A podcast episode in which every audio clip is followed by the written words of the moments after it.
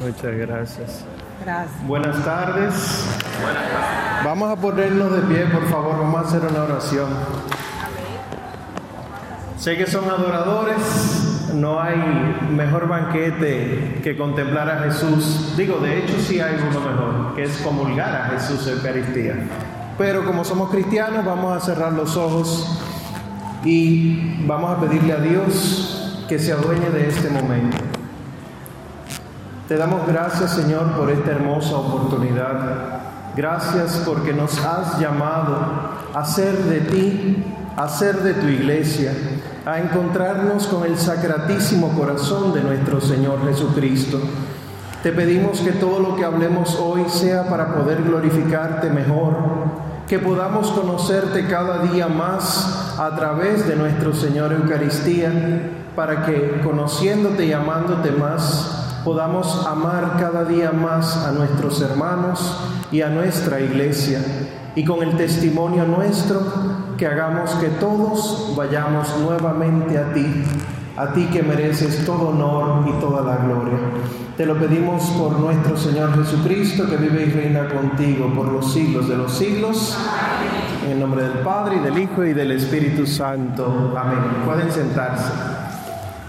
Pues Hoy hemos querido reunirnos para compartir el tema de cómo hacer una adecuada adoración eucarística. Resulta que la mayoría vamos a la capilla, sabemos que nuestro Señor está real y verdaderamente presente en el Santísimo Sacramento que nosotros hemos reservado en la capilla. Pero en muchas ocasiones confundimos. Y miren lo que hacemos. Comulgamos y vamos a la capilla. En medio de la Santa Misa, comulgamos y vamos a la capilla. ¿A buscar a quién? ¿A quién? Igual, esto me pasó a mí. A mí me enseñaron hace mucho que cuando uno llega a una fiesta, uno saluda al dueño de la casa, disfruta su fiesta y antes de irse se despide del dueño de la casa. ¿Qué hacía yo? Iba a la capilla, saludaba al Señor, luego me quedaba en la Santa Misa y luego pasaba nuevamente a la capilla a despedirme. ¿Para qué? Si el dueño de la fiesta se va conmigo. Pues nosotros lo que vamos a ver en esta tarde es lo que dice la iglesia de cómo hacer una adoración eucarística. No es quedarnos mirando a Jesús o, peor, llenar de rezos y de lectura nuestra compañía, lo que hacemos con Él. No. Ustedes se imaginan que ustedes vayan a visitarme a mi casa y que delante de mí se pongan a leer un libro y ni me hablen. Pues vamos a ver lo que dice la Madre Iglesia en ese sentido con respecto de la adoración eucarística. Pues lo primero que hay que saber es que el culto que le damos a la Eucaristía fuera de la Santa Misa es inestimable en nuestra vida. Si verdaderamente tú amas a Cristo en la Eucaristía, verdaderamente quieres pasar tiempo con Él. Esto debería cuestionarnos porque muchas veces venimos a la Santa Misa y andamos con prisa. Venimos a misa de domingo y de fiesta de guardar porque si no voy, peco. Y no estoy yendo por amor a Cristo, pues porque nuestro Señor Jesucristo se ha quedado en el pan y en el vino consagrados, nosotros entonces lo, lo, adoramos en la reserva que guardamos. Pero ojo, una observación. Nosotros no reservamos al Señor para adorarlo. Nosotros lo adoramos porque lo reservamos pero no lo reservamos para adorarlo. La reserva eucarística está para llevarle la comunión a los enfermos, darle la comunión al que no pudo asistir a la Santa Misa o en caso de el ministro ordenado llevar el viático al moribundo. Y porque está reservado ahí, nosotros podemos hacer la adoración eucarística. ¿Se entiende esa diferencia sutil? Porque ir a durar 30 minutos de adoración y luego no prestar atención en la misa es como ir a un restaurante, leer el menú y terminaste de leer el menú, te paras y te vas. No estamos en nada. Y si nuestro Señor Jesucristo hubiera querido que solo lo adoráramos con la contemplación y no lo comulgáramos, no se queda en pan y vino, sino que se hubiera quedado en piedra, en plástico, en vidrio. Pues como se queda en pan y en vino, entonces nosotros accedemos a la comunión del Santísimo Sacramento. Sin embargo, está prohibido exponer el Santísimo Sacramento, prohibido, si no va a haber suficiente vigilancia. Los que tienen la gracia de adoración perpetua, los turnos son sagrados. No puedes asistir a un turno el que te toca, tienes tú que buscar un sustituto. Porque entonces queda el Señor sin acompañamiento. ¿Y cuál es el tesoro más grande que tiene la iglesia? Sino la presencia del Señor. Hay unos cuantos pecados que solamente puede absolver la Santa Sede. Uno de ellos es atentar contra el Santísimo Sacramento. Si alguien roba con fines de profanación o destruye con fines de profanación el cuerpo de Cristo, el pecado de ese individuo solamente lo puede perdonar la Santa Sede. así de sagrado estamos hablando. Pues las exposiciones de la Eucaristía deben manifestar hasta en los signos externos su relación con la misa. Eso dice la iglesia. Si vamos a hacer exposiciones, aquí por ejemplo en el altar, no debe haber una decoración, un ornato que hable de otra cosa diferente de la Eucaristía. ¿Qué estamos viendo? Y lo vemos por ignorancia que empezamos a poner telas aquí delante del altar, globos, charamicos, luces. ¿No quieren ustedes ver las adoraciones eucarísticas en Navidad? Parecería que la adoración eucarística en el tiempo de Navidad es más especial que en otro tiempo litúrgico porque empezamos a poner los bombillitos, las flores de Pascua, y lo que parece es un pesebre y no la Eucaristía. La iglesia habla claro. Una de las cosas que dice es esta. Toda exposición del Santísimo debe hacer memoria de la Eucaristía, de la misa. Eso es una de, las primeras cosas. Y se atreve a decir que hasta en el ornato, en el modo de exposición, hay que evitar lo que pueda oscurecer el deseo de nuestro Señor Jesucristo de que la Eucaristía fuera alimento, consuelo y remedio. La iglesia es clara, pero a nosotros no nos gusta esa claridad. Por ejemplo, el padre toma la custodia con Cristo, él puso un paño, un velo, para poder agarrar la custodia. Sin embargo, ¿qué, hacemos nosotros? Tocamos la custodia. Prohibido. Nos gusta, hay excepciones de sacerdotes que son los que hacen lo correcto, pero nos gusta cuando el padre pasa por los pasillos y le pone a la hermanita encima la custodia. O que Cristo se inclina y mira a la hermanita. Decimos que nos gusta, pero está prohibido. ¿Por qué está prohibido? Cristo se movía entre el pueblo. Sí, pero fíjense que incluso Incluso cuando el Señor Jesucristo iba caminando, la multitud se pegaba a él y hubo una mujer que tenía flujo de sangre que le tocó el borde del manto y él dijo, ¿quién me ha tocado? ¿Qué dijeron los apóstoles? Todos te tocan, ¿de qué hablas? Porque al Señor Jesucristo lo toca no el que quiere, sino el que puede.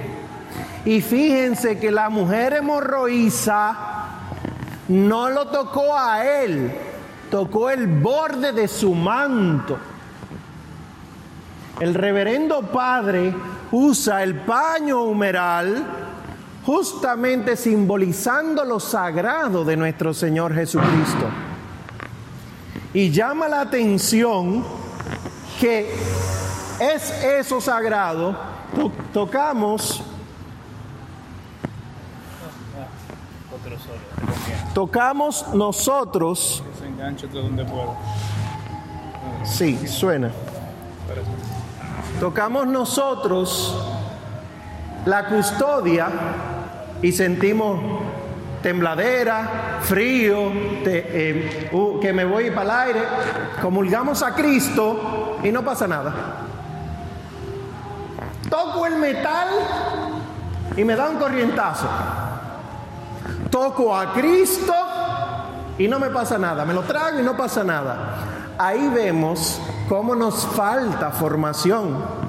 Pues si los reverendos, tanto el, padre como el diácono, en la exposición usan el velo, el paño, nosotros no podemos andar tocando a Cristo ni la custodia, porque son elementos que están cargados de simbología.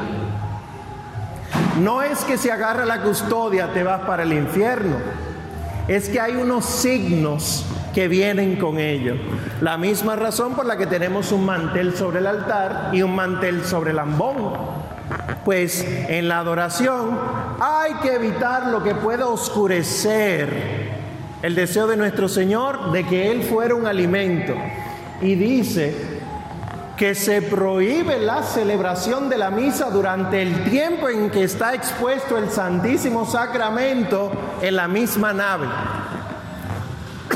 No pasa así con la adoración perpetua.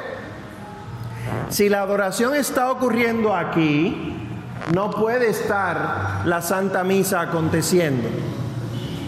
Porque ¿qué pasa con la custodia? ¿Qué pasa con el Cristo que está expuesto? Lo guardamos. Y en la Santa Misa el Padre no consagra hostias solo para guardarlas, sino para que la comulguemos. ¿Por qué está prohibido? Porque la adoración con respecto de la Eucaristía, la comunión, es imperfecta. ¿Entienden eso? Cristo expuesto es menos perfecto en lo que transmite que el Cristo que se comulga. Sigue siendo Jesucristo pero ¿cuál fue el deseo de él en la última cena? ¿Qué fue lo que él le dijo a los apóstoles? Tomen y coman, tomen y beban. Entonces, adoradores, es una gracia que puedan adorar, pero es una incongruencia que el adorador adore y no asista a la Santa Misa. No sé si ocurre aquí, pero voy a hablar de otra parroquia para que no se sientan culpables. Hay sitios donde vemos la capilla llena de gente y en la fila de comunión cinco gatos. Ay, lo que pasa es que yo no puedo comulgar, pero ¿sabías que ibas a misa? Sí, ¿por qué no te confesaste? Estas situaciones hacen que nuestro interior no entienda a Cristo expuesto en el Santísimo. ¿Por qué? Porque ese es más importante que el alimento. Pues sigue diciendo la Madre Iglesia, hay varias maneras para realizar la adoración. Está la simple visita a la capilla. Nosotros vamos a la capilla, esté o no expuesto, esté en el sagrario o esté en la custodia, hacemos un momento de adoración delante de él y luego entonces salimos de ahí. Eso es lo que la iglesia llama la simple visita al Santísimo eh, reservado en la capilla o como dice aquí, en el sagrario. Existe también otra manera, la segunda manera que, dice la iglesia es la adoración del Santísimo expuesto, que es lo que ustedes tienen en la capilla de adoración perpetua o que en ocasiones se puede realizar aquí. Cuando se hace la adoración con el pueblo reunido, la iglesia llama a eso una adoración prolongada, una adoración comunitaria. Que será expuesto en la custodia o la píxide. Y tercero, la adoración perpetua, que de esto no tengo que dar muchos detalles porque ya ustedes tendrán experiencia en este sentido. Pero la adoración perpetua es que en muy pocas ocasiones el Padre retira la custodia, sea ya para cambiar la forma consagrada a Cristo, o sea ya para poder utilizar la capilla en limpieza, en remodelación, lo que sea. Igual sucede, por ejemplo, el jueves santo, en la noche, hay que retirarla no solamente de ahí, sino que hay que sacarlo de la nave, hay que sacarlo del templo. Y más adelante voy a explicar por qué. Pues, ¿qué hay que hacer para hacer una correcta adoración? Ante el Santísimo Sacramento reservado en el sagrario o expuesto a la adoración pública, la iglesia dice, solo se hace genuflexión sencilla. ¿Qué es eso? Yo entré hace un momentito a la capilla y antes de arrodillarme para orar al Señor, yo hice esto. Una rodilla en el piso y luego fui y me arrodillé. Porque arrodillarse ya es la postura de oración. Pero la genuflexión sencilla, una rodilla en el piso, es el signo de reverencia. En la misa que se celebraba hace 60 años, no sé si aquí alguien tendrá memoria de ella, en la misa de hace 60 años, el padre, el diácono y el monaguillo, cada vez que cruzaban frente al altar y el sagrario, cada vez una genuflexión, los tres. Nosotros hemos incluso olvidado eso, pero no porque la iglesia ha dicho que eso hay que quitarlo, sino porque a nosotros nos falta formación. Cada vez, repito, que se va a pasar frente al Señor en el sagrario o expuesto, solo se hace en genuflexión sencilla. Y sigue diciendo en los documentos de la iglesia, para la exposición del Santísimo Sacramento en la custodia se encienden cuatro o seis cirios de los usuales en la misa y se emplea el incienso. Nosotros podemos utilizar dos cirios sobre el altar. La iglesia dice que no hay problema. Pero para la adoración, cuatro o seis. Simbolizando la presencia de Jesucristo ahí. Después, si quieren, pudiéramos hablar de la liturgia cuando la iglesia dice, sobre el altar se pueden usar dos cirios, pero también se pueden usar cuatro y si es domingo, seis pues es para recordar la importancia de Cristo en la custodia. Para la exposición en el copón, pues dos. Hay ocasiones que no podemos exponer en la custodia, sea porque no tenemos custodia, que puede que no sea el caso de acá, pero sí hay comunidades pobres que no tienen custodia, o sea porque no hay ministro ordenado. Entiéndase ni el padre ni el diácono existe, sino que lo que hay es un presidente de asamblea que funciona como acólito y que tiene el permiso del obispo de en el copón ponerlo sobre el altar, tapado. Eso cuenta como adoración, pero no está expuesto. Entonces en esos casos se pueden poner dos cirios y también se pudiera emplear el incienso. en las exposiciones breves, esto es importante, en las exposiciones breves se dedica, las exposiciones breves son las de 30 minutos, una hora que hacemos a nivel comunitario. Es conveniente dedicar un tiempo a la lectura de la palabra de Dios, a los cánticos, a las preces y a la oración en silencio prolongada. Probablemente ya ustedes tienen por norma que en la capilla no se habla. Y si Cristo está expuesto aquí, se habla. Miren, el catecismo de la Iglesia Católica dice en la cuarta parte que es sobre la oración, que una cosa es alabar y otra adorar. A mí me gusta resumirlo de la siguiente manera. Alabar es reconocer lo grande que es Dios. Adorar es reconocer lo pequeño que yo soy delante de la grandeza de Dios. Para alabar se utilizan palabras. Qué grande eres, qué bueno eres.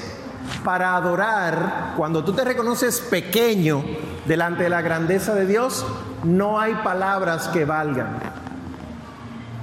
Por eso, el Padre en la Eucaristía, cuando hace las elevaciones, consagra el cuerpo de Cristo, lo eleva, hace una genuflexión. La sangre lo eleva, hace una genuflexión. Dice el misal que son de adoración esos momentos. Y por lo tanto, está prohibido romper en alabanza en ese momento o que el coro cante algo. Nosotros hemos introducido de todo ahí. Incluso en las adoraciones eucarísticas introducimos cantos de alabanza. Les contaré la siguiente anécdota. Una vez me invitaron a una parroquia. Omar, queremos que tú seas el que nos dirija la adoración de este jueves.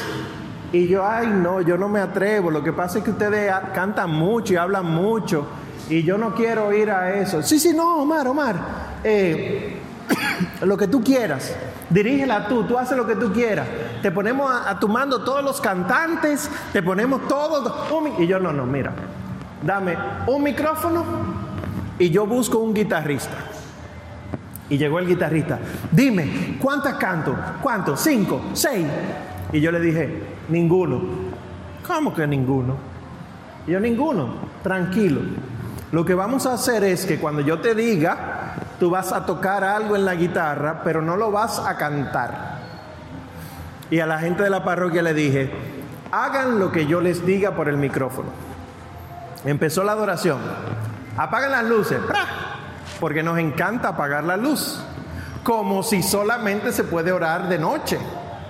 Por eso es que a lo largo del día no oramos, porque nos gusta apagar las luces en los sitios. Bueno, apagan la luz y empieza automáticamente una alabanza.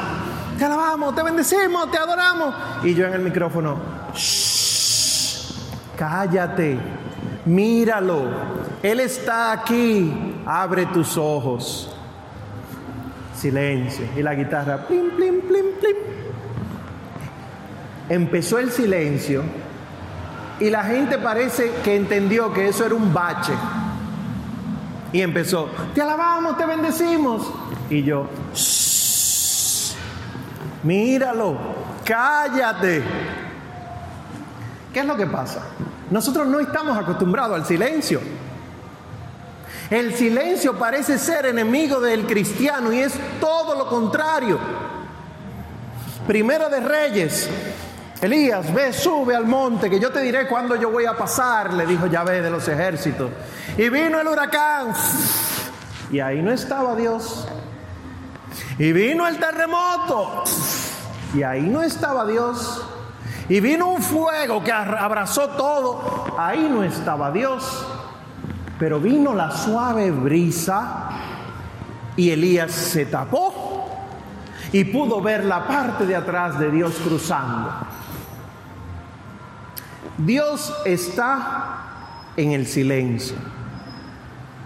Dios no está en la bulla. Eso es hablando del ruido exterior. ¿Por qué hay que evitar este ruido? Porque si Cristo está expuesto aquí, por ejemplo, no deberíamos mirarlo. Vas a mi casa, te sientas delante de mí te la pasas con los ojos cerrados. ¿Qué puedo pensar yo? No ha llegado bien la palabra a nuestra boca cuando ya tú la conoces, Dios. Hay que gritarle como si Él estuviera sordo. No sé si pasa aquí. Estoy hablando en general. El mismo profeta San Elías le decía a los profetas de Baal, grítenle más fuerte que probablemente está durmiendo o se habrá ido de vacaciones. Y Elías no tuvo que gritar para que Yahvé mandara fuego y consumiera todo el altar. No solamente lo que estaba ahí, el altar. Pues el ruido exterior hace que no participemos de una correcta adoración. La adoración debe hacerse con lecturas de la palabra de Dios, pero ¿para qué? Para meditarlas y en medio de esa meditación entender que Cristo que está delante de mí es el alimento de vida eterna. No hay otro. Nosotros duramos hace poco cuatro domingos escuchando el capítulo 6 del Evangelio según San Juan. El que come mi carne y bebe mi sangre, ese se salva. El que no la come, no se salva. Pues nosotros tenemos a Cristo que podemos comulgarlo. y sigue diciendo, la iglesia. ¿Qué podemos hacer en una adoración entonces? Se debe ayudar a los fieles para que empleen la Sagrada Escritura, cantos y oraciones adecuadas. Dice incluso, algunos modelos sencillos de la liturgia de las horas se puede hacer. La liturgia de las horas frente al Señor expuesto pero sobre todo permanecer en oración silenciosa. Así comprenderán progresivamente que durante la adoración del Santísimo Sacramento no se deben realizar otras prácticas devocionales en honor de la Virgen María y de los santos. Vamos a la capilla a rezar la novena a San José. No, Vamos a la capilla para rezarle tres días a San Judas Tadeo. No. Porque el mismo San José, el mismo San Ignacio, el mismo San Judas, ante la presencia de nuestro Señor Jesucristo, están postrados en adoración. Y dice incluso de la Santísima Virgen María. Ahora dice lo siguiente. Sin embargo, el rezo del rosario podría ayudar a la adoración, a dar a la adoración una profunda orientación cristológica, pero miren la salvedad, meditando en él los misterios de la encarnación y la redención. Esto lo dice un documento que se llama Directorio para la Piedad Popular y la Liturgia. La iglesia dice, delante del Señor expuesto no se puede rezar cualquier misterio del rosario. Miren que esto llama la atención. Cuando yo leí eso la vez primera, yo dije, ¿qué es lo que me está diciendo? Hay que rezar los misterios que hacen referencia a la encarnación y a la redención. Entiéndase, la encarnación de nuestro Señor Jesucristo y su pasión, muerte y resurrección. Es lo que dice la iglesia. Y ese documento es de este siglo, no es de los años 60, me parece que del, del 2004. Quiere decir que frente al Señor expuesto, si vamos a rezar el Santo Rosario, los misterios que se van a rezar tienen que ser, por ejemplo, la Anunciación, que es la encarnación del Hijo de Dios. La visitación no vale la pena rezarla. Miren que estoy hablando de los misterios de gozo. Que el niño perdido y hallado en el templo o el niño presentado en el templo, tampoco. Porque ¿qué tiene que ver eso con Cristo quedándose como alimento? Ahora, si pasamos a los misterios de dolor, sí. Si pasamos a los misterios de gloria, también. Entonces nos quedan fuera, por ejemplo, los de luz, solamente la institución de la Eucaristía. Esto ya el reverendo padre con el otro reverendo padre se pondrán de acuerdo para que pudiera haber una formación y una orientación adecuada. Yo sé que es más fácil. Ah, no, es que a mí me toca los sábados a las 9 de la mañana y los, sábados se reza los misterios de gozo. Yo voy y rezo los misterios de gozo en la hora que me toca. Y como el rosario me, me toma 45 minutos, entonces son 45 minutos rezando y después 15 minutos uno ya quizá conversando con el Señor. Y al final, ¿dónde están los frutos de haber adorado adecuadamente? A veces pasamos el tiempo en la capilla rogando porque pase el tiempo y faltan 10 minutos para que acabe mi hora y ya yo estoy mirando a ver si el que sigue llegó. Porque no es verdad que yo me voy a quedar 10 minutos después de mi hora. ¿Y dónde está el amor hacia nuestro Señor Jesucristo? Yo sé que está el tema de la responsabilidad de los demás, yo lo sé. Pero si alguien aquí debería levantar la mano cuando yo preguntara, ¿quién ama tanto a Cristo que quiere quedarse ahí siempre? Deberíamos todos levantar la mano. Yo sé que hay que trabajarlo. Yo lo sé. Está la debilidad humana, está el cansancio. No podemos quejarnos tanto del calor, ¿verdad? Porque gracias a Dios en la capilla no tenemos esa situación. Pero hay ocasiones que sí, que uno no quiere. Pues diría Santa Teresa de Jesús, cuando no quieras orar, perdón, ella empezaba diciendo, cuando quieras orar, ora una hora. Cuando no quieras orar, ora dos. Porque el alma que no quiere orar ni adorar es porque se está distanciando de Dios. Entonces yo me siento mal para la capilla, me voy a internar y voy a hacer una tienda, voy a llevar una camita, esto es en sentido figurado. O sea, voy a durar el tiempo que yo necesite para que mi alma pueda nuevamente mirar a Dios. Porque al final como dice la iglesia en las plegarias eucarísticas, Dios no necesita nuestras alabanzas. Somos nosotros que necesitamos alabar a Dios. Dios no necesita que le adoremos. Somos nosotros los adoradores en espíritu y en verdad que necesitamos adorar a Dios. Y ya casi, casi acabo. Luego daré un espacio para preguntas y respuestas.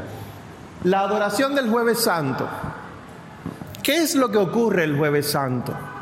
Si recuerdan, el jueves santo, la misa acaba con una procesión con el Señor, ¿verdad? Se lleva el Señor no expuesto, sino en, el copón, con el, con el velo, el ciborio, y se lleva a lo que la gente le ha llamado monumento. Pero la iglesia ha dicho no debe llamársele monumento. Hay un documento, que es el que le cito aquí, que dice, hay que evitar que para el lugar de la reserva se utilice el término de sepulcro o de monumento. Y en su disposición no se le debe dar la forma de una sepultura. Porque cuando yo digo monumento, ¿en qué piensan?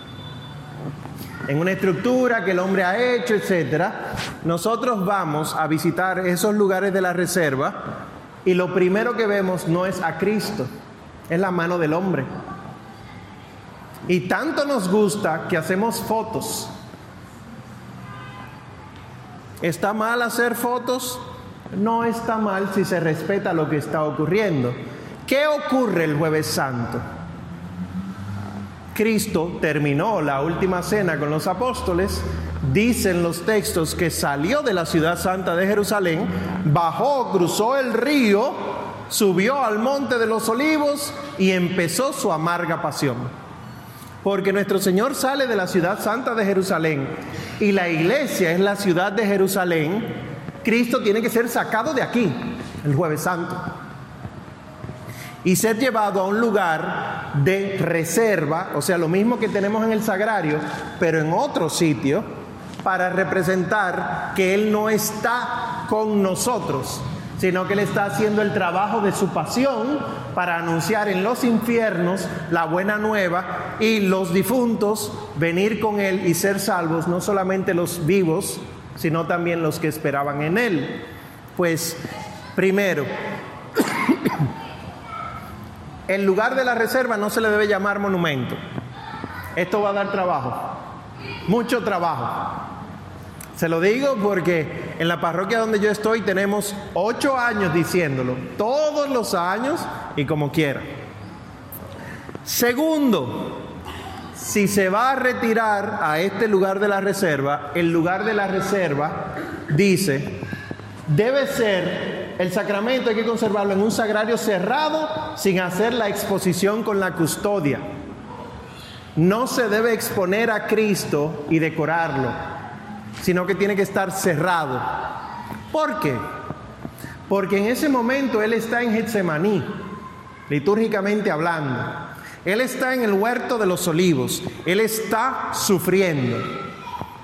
Tercero, los grupos que van a acompañar en oración a Cristo el jueves santo tienen que hacerlo en función de la liturgia. Si Él está en Getsemaní, ¿Qué debemos hacer nosotros? ¿Cantar, aplaudir, batir palmas, bailar? ¿Verdad que no? Que nuestra alma dice, claro que no. ¿Qué debemos hacer nosotros? Acompañar en silencio. Y tan difícil es que Él le pidió a tres de los apóstoles que lo acompañaran, Pedro, Santiago y Juan, y se dormían. Y en tres ocasiones fue y le dijo, pero no pueden acompañarme ni siquiera una hora. Es a esto que hace referencia el Señor. Pues el jueves santo, ese es el consejo que les da la iglesia, que les doy yo, hay que evitar estas cosas y tratar de entender que la reserva hay que hacerlo con austera solemnidad y para conservar el cuerpo del Señor para el Viernes Santo, el viático a los enfermos es una invitación a la adoración silenciosa y prolongada. Ponemos árboles, grama, eh, lagunas, ríos que corren. No. La iglesia dice que tiene que ser austero, que tiene que ser algo que invite a la oración, no al asombro de lo que el ser humano ha hecho. ¿Se entiende eso? Pues voy a dar ahora paso a las preguntas y respuestas, pero para que sepan de dónde hemos tomado todo esto, básicamente de esos dos documentos. Uno, que se conoce como el Directorio sobre la Piedad Popular y la Liturgia, y el otro, que es sobre el culto a la Eucaristía fuera de la Santa Misa. Si aquí hay algún encargado de liturgia eh, o alguien que tenga que ver con la formación litúrgica, es necesario que se lean eso. El misal romano, eso de orden hay que leérselo, pero esos dos documentos para que no vayamos a despistar a las personas. ¿Cuál es el problema si no hacemos estas cosas como hemos compartido hoy? Quizá ustedes que están aquí entiendan lo que hablamos, pero si yo hago una exposición, si yo fuera diácono o padre, hago una exposición e invito a que ustedes voceen, griten, a que ustedes tomen turno delante del Señor expuesto, a que ustedes se vistan de una manera específica, ustedes van a entender que así es que hay que hacer las adoraciones. Y termina el pueblo perdiéndose. ¿Por qué? Porque el día en que, oigan esto, el día en que yo no me sienta digno, yo no lo hago. Y no hay que sentirse digno, lo que hay que sentirse es humillado para poder estar ante la presencia del Señor. Porque aquí digno ninguno, digno solo el Señor de recibir el honor, la gloria, la majestad, la sabiduría, como dice el Apocalipsis. Bien, pues ahora doy paso a las preguntas, a los comentarios que ustedes quieran para que podamos compartir y enriquecernos. Preguntas. Dudas, sí.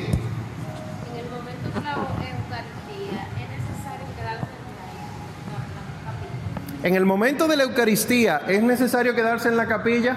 Como ustedes tienen la capilla de adoración perpetua, al que le toque el turno durante la misa tiene que quedarse. Pero si usted no le toca el turno, nunca la adoración va a estar por encima de la celebración de la Eucaristía. ¿Está bien? Perfecto. Sí.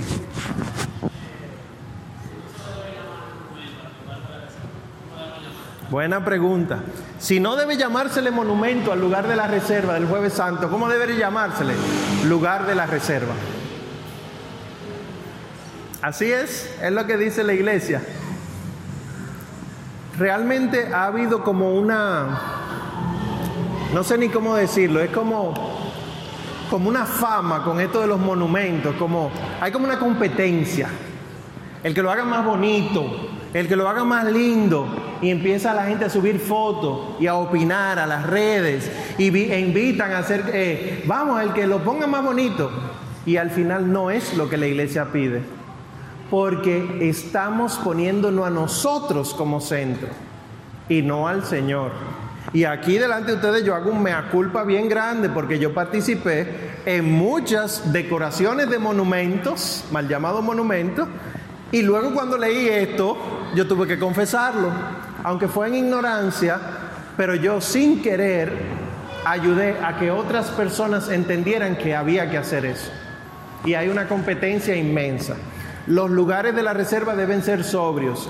Los que conocen de estas cosas hace 40 años recordarán que el jueves santo lo que había era en un salón aparte de la parroquia muchos candelabros, una mesita con un mantel y nuestro Señor Jesucristo ahí presente. Nada más. Una florcita quizá, pero empezar a ponerle hierba, tronco, animales, pajaritos. El año de la fe, por ejemplo, que había una barca en el logo, pusimos barcas. El año sacerdotal pusimos la estola del Padre y pusimos la sandalia de no sé qué cosa y a Cristo. Nada de eso, porque no es teatro, es sencillamente un sagrario fuera de la capilla. Y por lo tanto, como nosotros no ponemos todo ese desorden en, la capilla del sagrario, tampoco deberíamos hacerlo en el lugar de la reserva. Bien, preguntas allá, sí.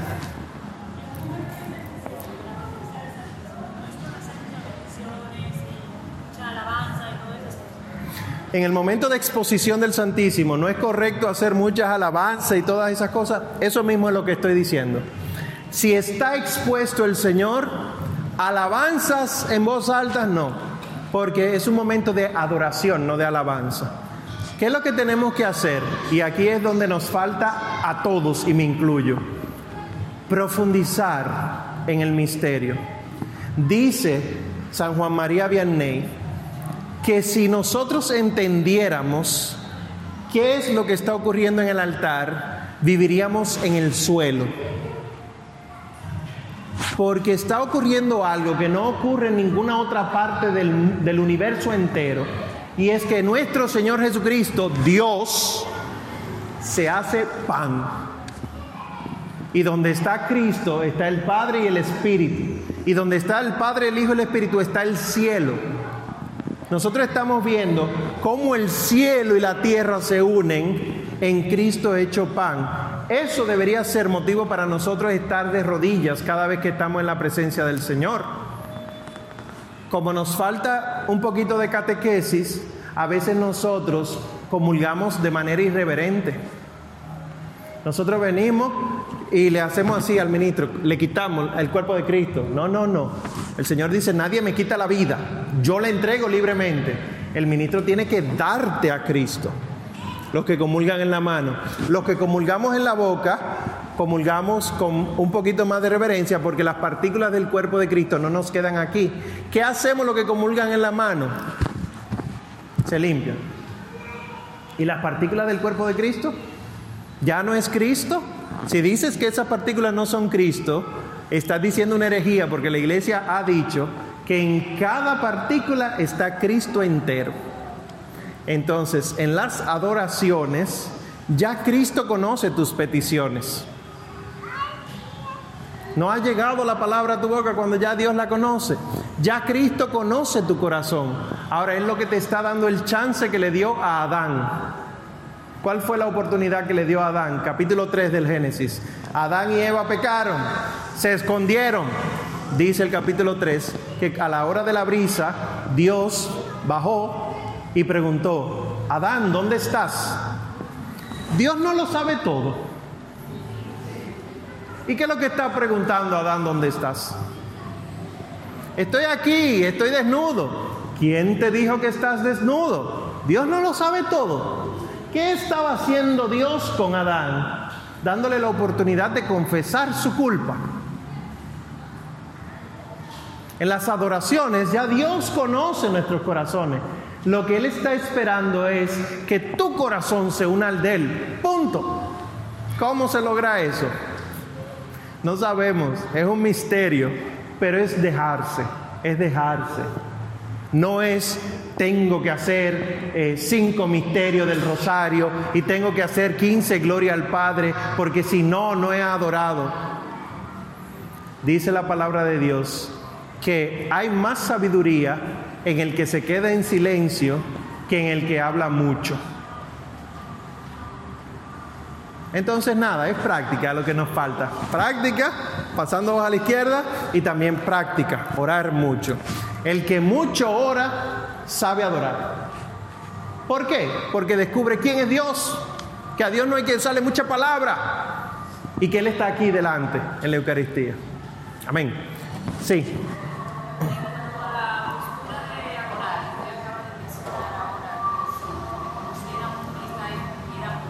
Sí.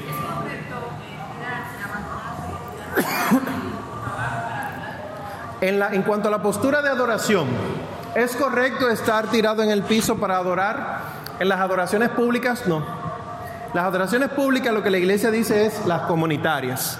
Si está Cristo expuesto aquí, no es correcto que ustedes se tiren en el piso. ¿Por qué? Primero, no hay espacio para hacerlo, tendrían que hacerlo aquí adelante, no en los bancos en que están. Y segundo, pueden generar confusión porque la, adoración la iglesia la recomienda de rodillas. Punto. Ahora, ¿usted ha visto al Padre postrándose en el piso? Solamente hay dos ocasiones en las que el Padre se postra en el piso. Cuando lo ordenan diácono y cuando lo ordenan cura. Ya delante del Señor nosotros tenemos una dicha.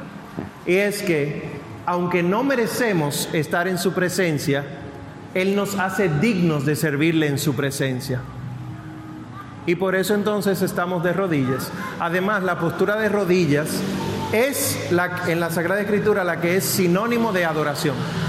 Lo dice el himno a los filipenses, Filipenses capítulo 2. Al nombre de Jesús toda rodilla se doble en el cielo, en la tierra, en el abismo, y toda lengua confiese que Jesucristo es Señor para gloria de Dios Padre.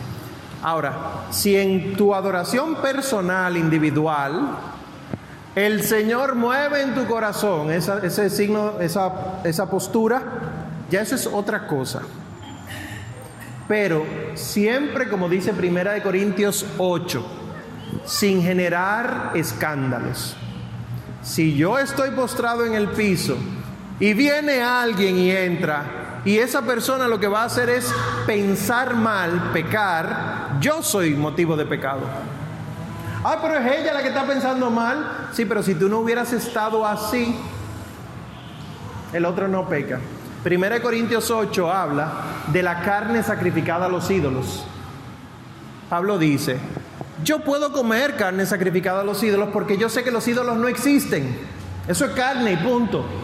Ahora, el que es pequeño en la fe, que todavía cree en los ídolos, me ve comiendo carne sacrificada a los ídolos y entiende que se puede ir a comer la carne de los ídolos, concluye San Pablo diciendo, entonces nunca más vuelvo a comer carne.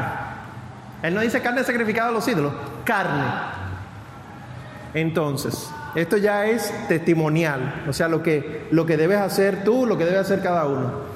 Si con tus posturas, tus gestos, tus palabras, otro se escandaliza, no las hagas. Porque es más importante la salvación de las almas que una postura tuya. Ahora una postura que nunca escandalizará es la de rodillas. Al revés, eso genera oración. Yo doy como testimonio un hermano eh, en, en la misa, nosotros somos cantores, y cantando en medio de la misa, en la consagración, pues obviamente me arrodillo y él le gusta hablar mucho, mucho, mucho. Y él se iba a voltear para comentarme algo. Y cuando él me vio de rodillas orando, él se cayó. y me dice al final de la misa, oye, la verdad que los gestos y posturas sirven, porque ya yo iba a chismearte algo y cuando yo te vi orando, yo lo que quise fue ponerme a orar. Y bendito sea Dios por eso. La iglesia no se equivoca, porque la iglesia está inspirada por el Espíritu Santo. Es correcto llamarle al Señor, Señor mío y Dios mío desde Santísimo. ¿Es correcto decirle Señor mío y Dios mío? Sí. Eso fue lo que dijo Santo Tomás. Ah, bueno. Sí, claro. Cuando el Padre lo presenta en la Eucaristía, que realmente es la elevación, nosotros no decimos eh, cualquier cosa. Esas famosas palabras de Señor mío y Dios mío, creo en ti, te adoro, gloria y alabanza, nada de eso va. Nosotros lo hemos agregado en la misa. Y lo duro es, y qué bueno que ya el Padre no está aquí para yo poder decir esto, lo duro es que los padres lo saben y no tienen manera de mandarlo a callar a ustedes sin que se ofendan. Aquí sí, bendito sea Dios. Bendito sea Dios.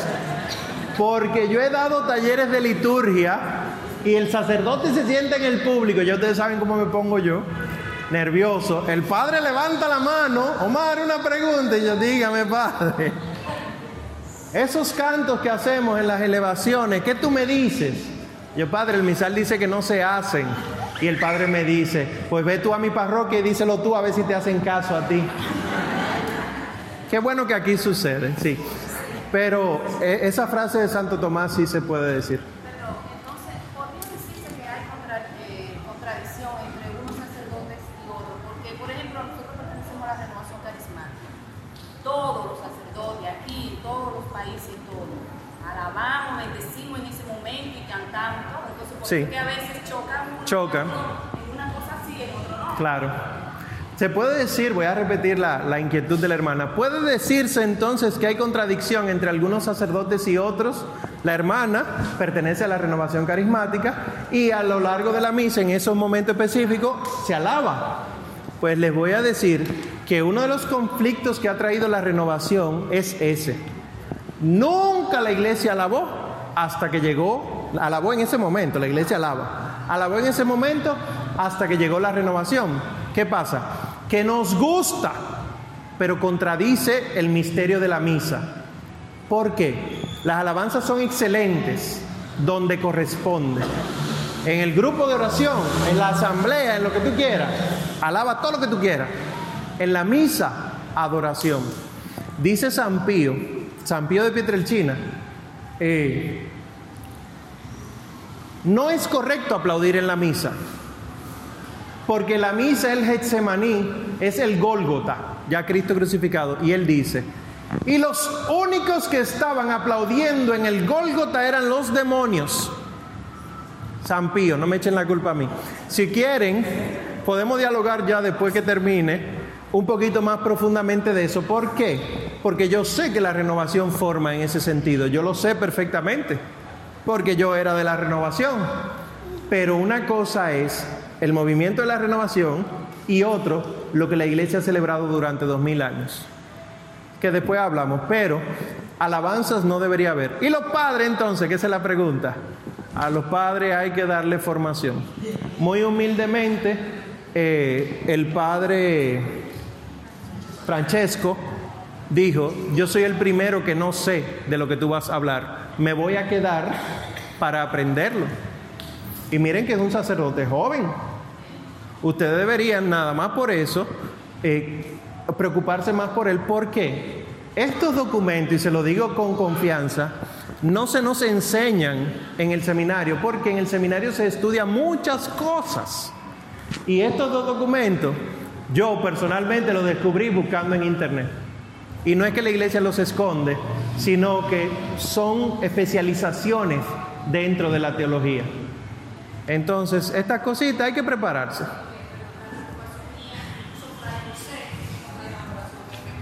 Sí. Sí. Claro, claro. Sí, sí, yo sé que hay muchos, no solo sacerdotes, hay predicadores que incluso se comportan eh, hasta más que muchos sacerdotes y se fomenta eso. Ahora yo lo único que le invito, y no solamente la renovación, porque la renovación porque lo tiene como normativa, pero hay muchos movimientos que son en ese sentido carismáticos. ¿Cómo así?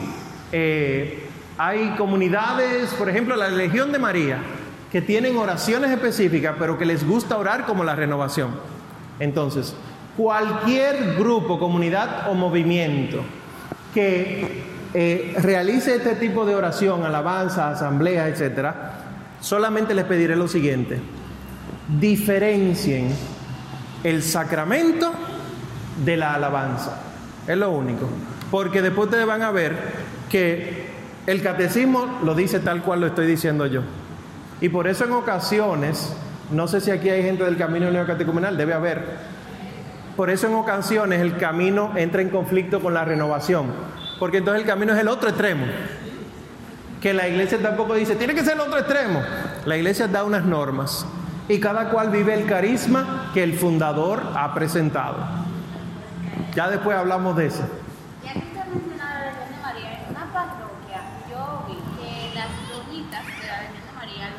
Cuando le toca, el rosario, entonces eso está mal. ¿Está mal hacer el rosario en la adoración?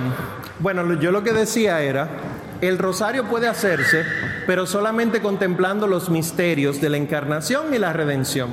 O sea, no todos los misterios del rosario se pueden hacer. Nosotros tenemos actualmente 20 misterios que la iglesia ha definido. 5 de gloria, 5 de gozo, 5 de luz y 5 de dolor. Esos 20 misterios no todos se deben hacer. Es lo que dice la iglesia. Incluso ese mismo documento, que no viene al caso hoy, pero incluso dice que hay que adaptar los misterios a la celebración que se está realizando. Por ejemplo, hoy temprano era la Natividad de la Santísima Virgen María.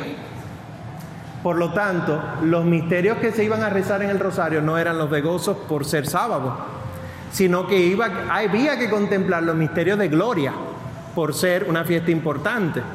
Y dice, los que el 6 de diciembre contemplan la adoración de los magos, lo hacen bien.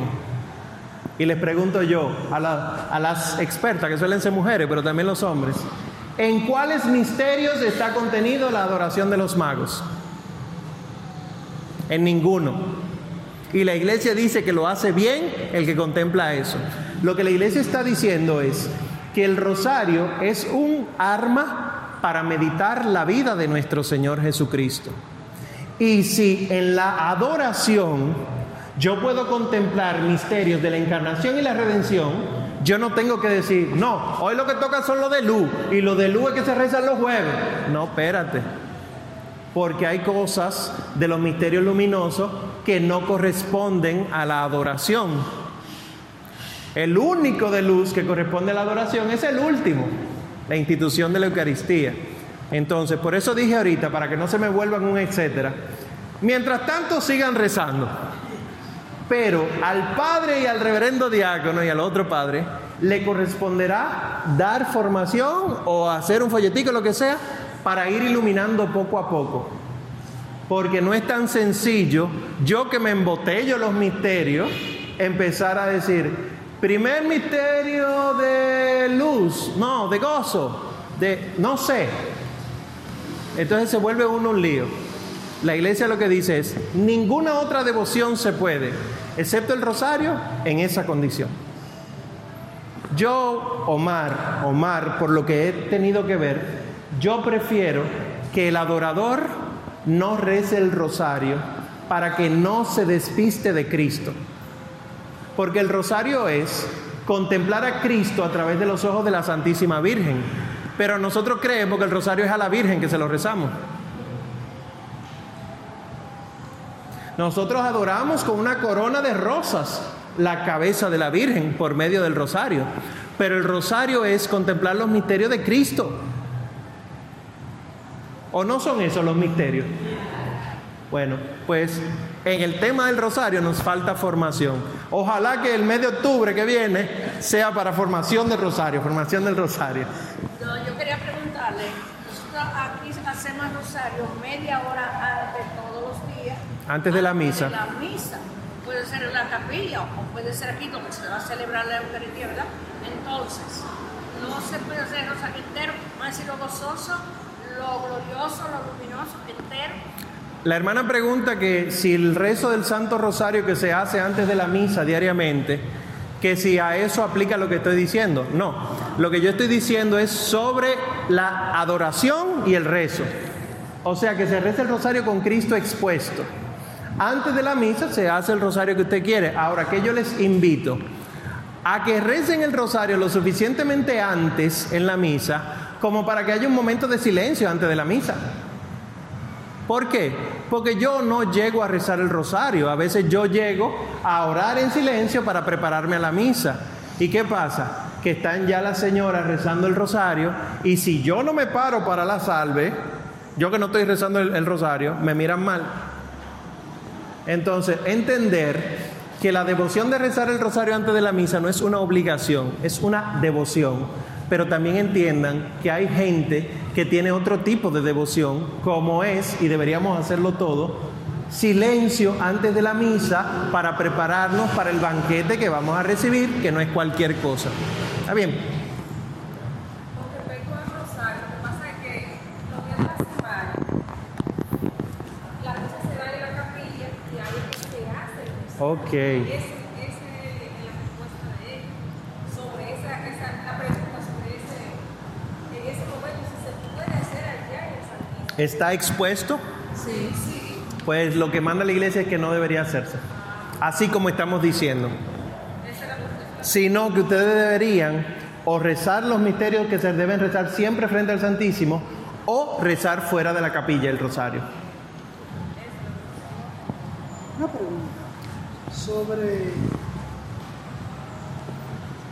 la imposición del, Sa- del Santísimo. Usted, usted hizo una salvedad que si está expuesto, entonces no se celebra la Santa Eucaristía En medio de, de la exposición. de la exposición. En el caso de nosotros, está expuesto por la adoración perpetua. Y ahí, en la capilla, es Ahí ya los. El, el hermano pregunta. Que, porque la iglesia lo dice, no lo digo yo. Todo esto que yo le puse es la iglesia. No se debe realizar la Santa Misa si hay un, el Cristo está expuesto.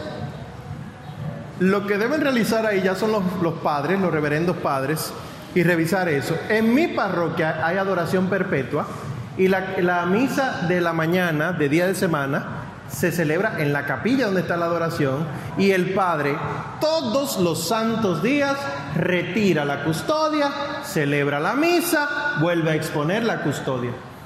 Ya entonces eso tienen que, eh, los padres van a revisar eso porque ya eso es ellos que van a hacerlo. Pero lo correcto es eso. ¿Por qué? Miren qué pasa. Tenemos a Cristo expuesto. Imagínense que estamos en la capilla. Nuestro Señor Jesucristo expuesto sería donde está ese cuadro, ¿verdad? Aquí se celebra la misa. ¿Hacia dónde hacemos la reverencia?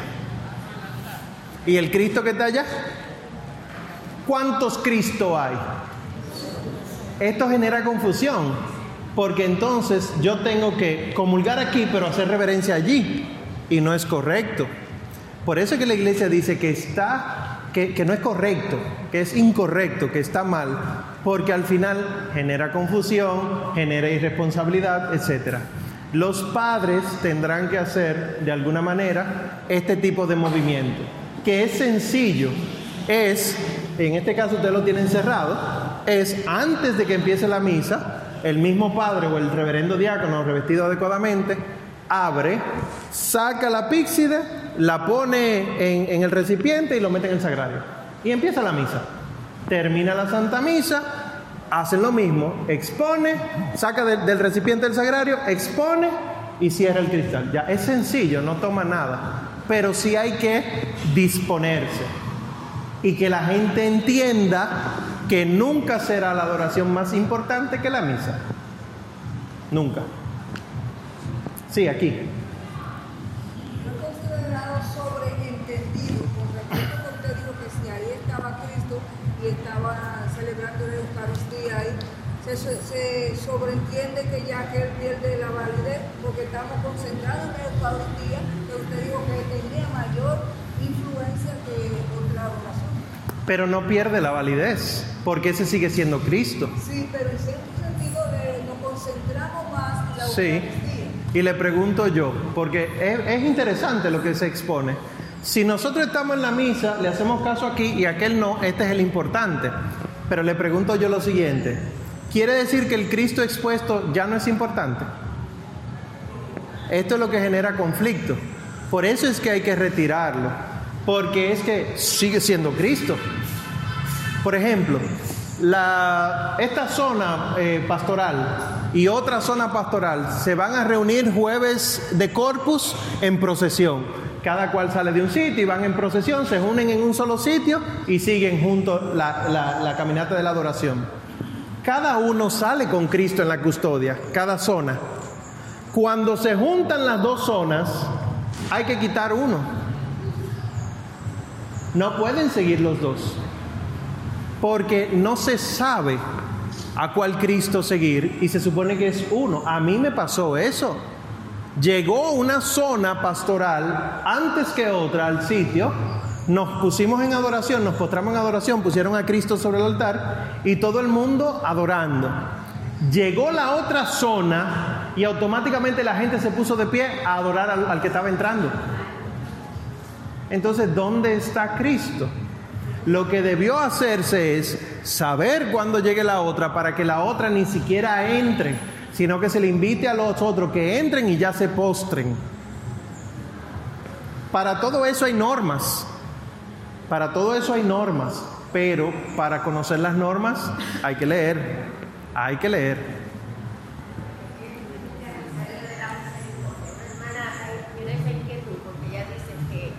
cuando ella entra, ella entra de 2 a 3 de la tarde y cuando viene la otra hermana, ellas dos se inclinan Que si se debe hacer el rosario de la Divina Misericordia. La respuesta es no. ¿Y, y, y por qué las razones? Voy a corregir. Primero, no es un rosario, es una coronilla. ¿Cuál es la diferencia entre rosario y coronilla? Que el rosario contempla los misterios. Fíjense que en la coronilla de la Divina Misericordia no se citan los misterios. Solamente estamos imprecando a Dios que tenga misericordia de nosotros y del mundo entero. Entonces, eso no debe hacerse delante del Señor sacramentado, porque es otra devoción de lo que la iglesia dice que no debe hacerse. Si quieren rezar la coronilla de la Divina Misericordia, háganlo fuera. Además, la coronilla de la Divina Misericordia, que se reza a las 3 de la tarde, no solo a las 3 de la tarde lo pueden rezar. Hay una hora preciosísima para rezarla, que es las 3 de la mañana.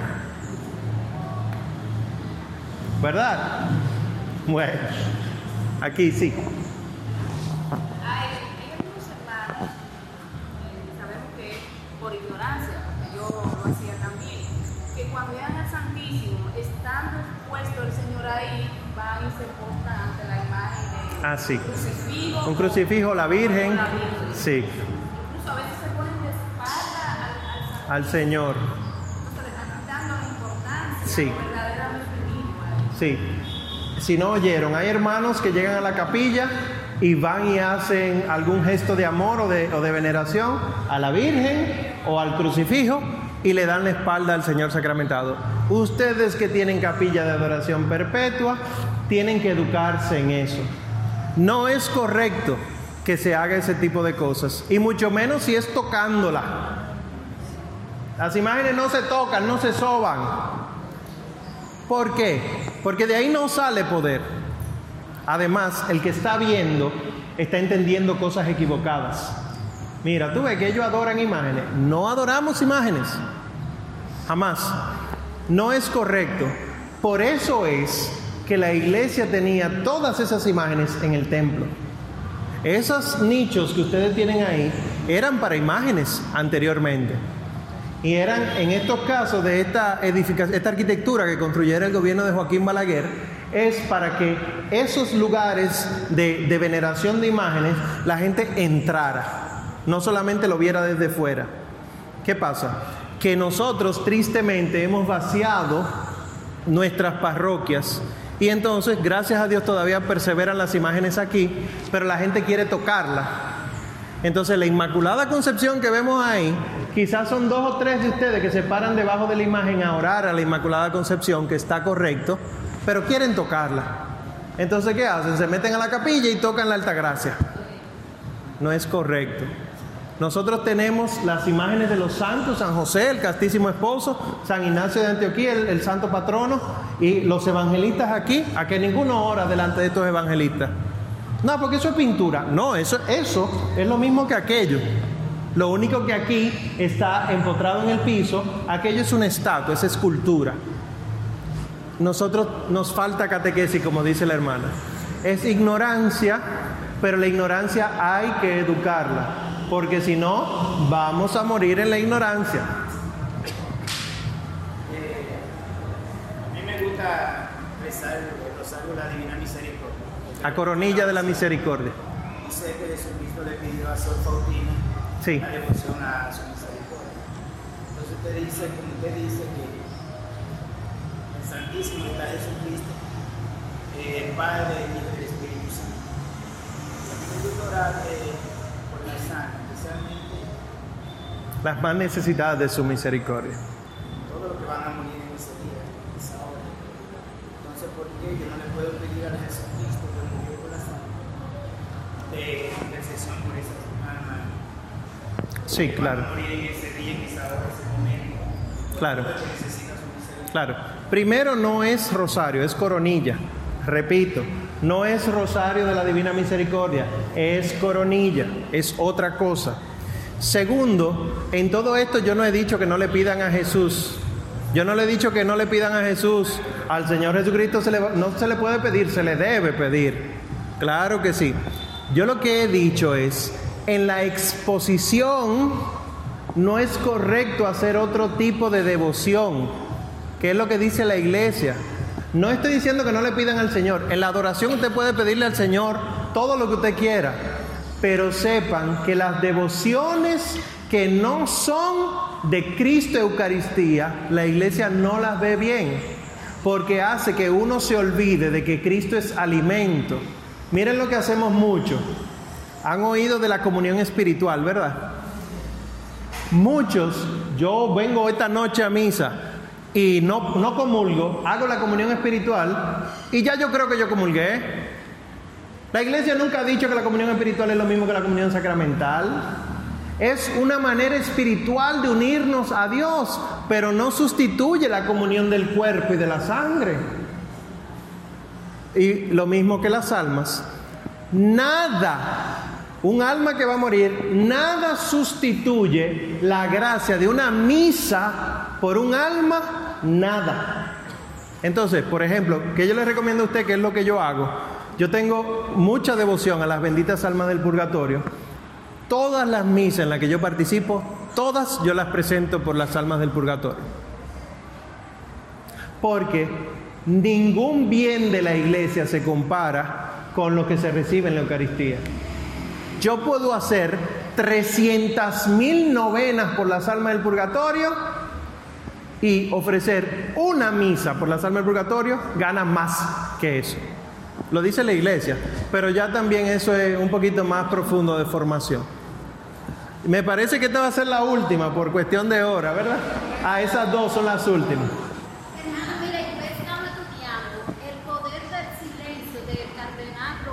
Sara. Y todo eso que usted ha dicho es lo mismo que dice eh, el poder del silencio, el libro.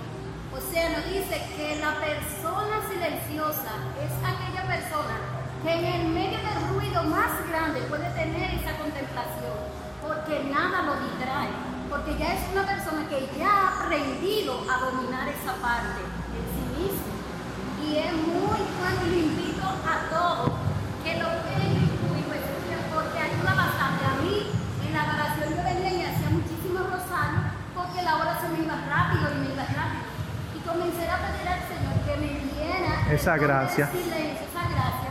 Y mi adoración es otra, es otra. Y he podido verlo eh, como los frutos de la adoración, porque ahí yo hago, hago el silencio. Entonces el Señor me habla al alma. Por fin. Porque es que no la pasamos hablando y no dejamos que Cristo hable. Solamente cuando el alma hace silencio puede escuchar a Dios hablándole. Entonces, es una muy buena recomendación ese libro del cardenal Robert Sará, El poder del silencio, porque prepara a uno para el silencio. Si no se lo quieren leer, no se lo lean. Ahora, si hay algo con lo que deben irse esta, este día, es con que la adoración es silencio, para que el corazón se disponga a escuchar a Dios. Última. ¿Qué hacemos en la adoración? Silencio. Se pueden, miren, los libritos que llevamos, 15 minutos con Jesús sacramentado, o el que usted compre, no importa.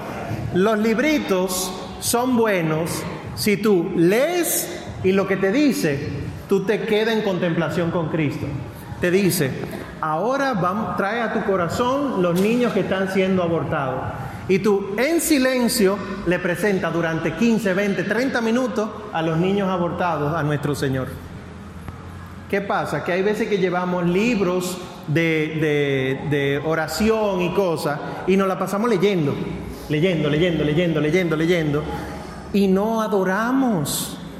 Los libros son buenos como guía. Por eso que la iglesia dice, preferimos que se lea la palabra de Dios o la liturgia de las horas. ¿Por qué? Porque la Biblia es palabra de Dios. Y por más que tú leas eso, no te va a cansar el alma, ni te va a distraer. Y la liturgia de las horas también, porque son salmos, son cánticos, etc. Pero cuando llevamos eh, eh, el encuentro con Cristo del Padre no sé quién, lee, lee, lee, lee, y Cristo ahí, entonces estamos leyendo a otra persona que nos habla del encuentro con Cristo, y Cristo que está ahí, yo no me encuentro con Él. Entonces esos libros, os léanselo en su casa o si se lo van a leer aquí, que sean 5 o 10 minutos de lectura y después adoración. ¿Por qué? Porque la adoración es lo único que ha salvado al mundo. Cuando las almas se disponen a adorar a Cristo que se comulga y al Cristo que se reserva, que es el mismo, entonces el mundo puede por fin purificarse. Es por eso. El venir a la misa, el venir a la adoración por compromiso, no salva. Es venir por amor. Y quiero concluir con una frase de un poema que se le atribuye a Santa Teresa de Jesús, pero que no se sabe de quién es, que dice, es ella rezándole a Dios, no me mueve mi Dios para quererte el cielo que me tienes prometido ni me mueve el infierno tan temido para dejar por eso de ofenderte. Tú me mueves, Señor, mueve, muéveme el verte clavado en una cruz escarnecido. Lo que quiero decir con esto es que ustedes no vengan a la adoración ni por la promesa del cielo, ni por el miedo al infierno, sino porque aman de corazón a Cristo en la Eucaristía. Amén. Pues que el Señor les bendiga mucho y gracias por su paciencia y su atención.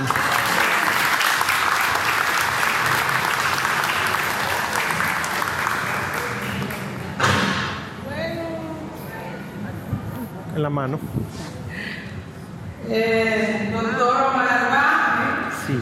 eh, la pastoral de espiritualidad y adoración perpetua quiere agradecer su presencia por su colaboración y entrega con nuestro grupo a darnos la oportunidad de escuchar y aprender cómo hacer una correcta adoración eucarística. El Señor lo bendiga grandemente y muchas gracias a nombre de todos. Amén. Y lo esperamos próximamente para lo del Santo Rosario. Amén, amén.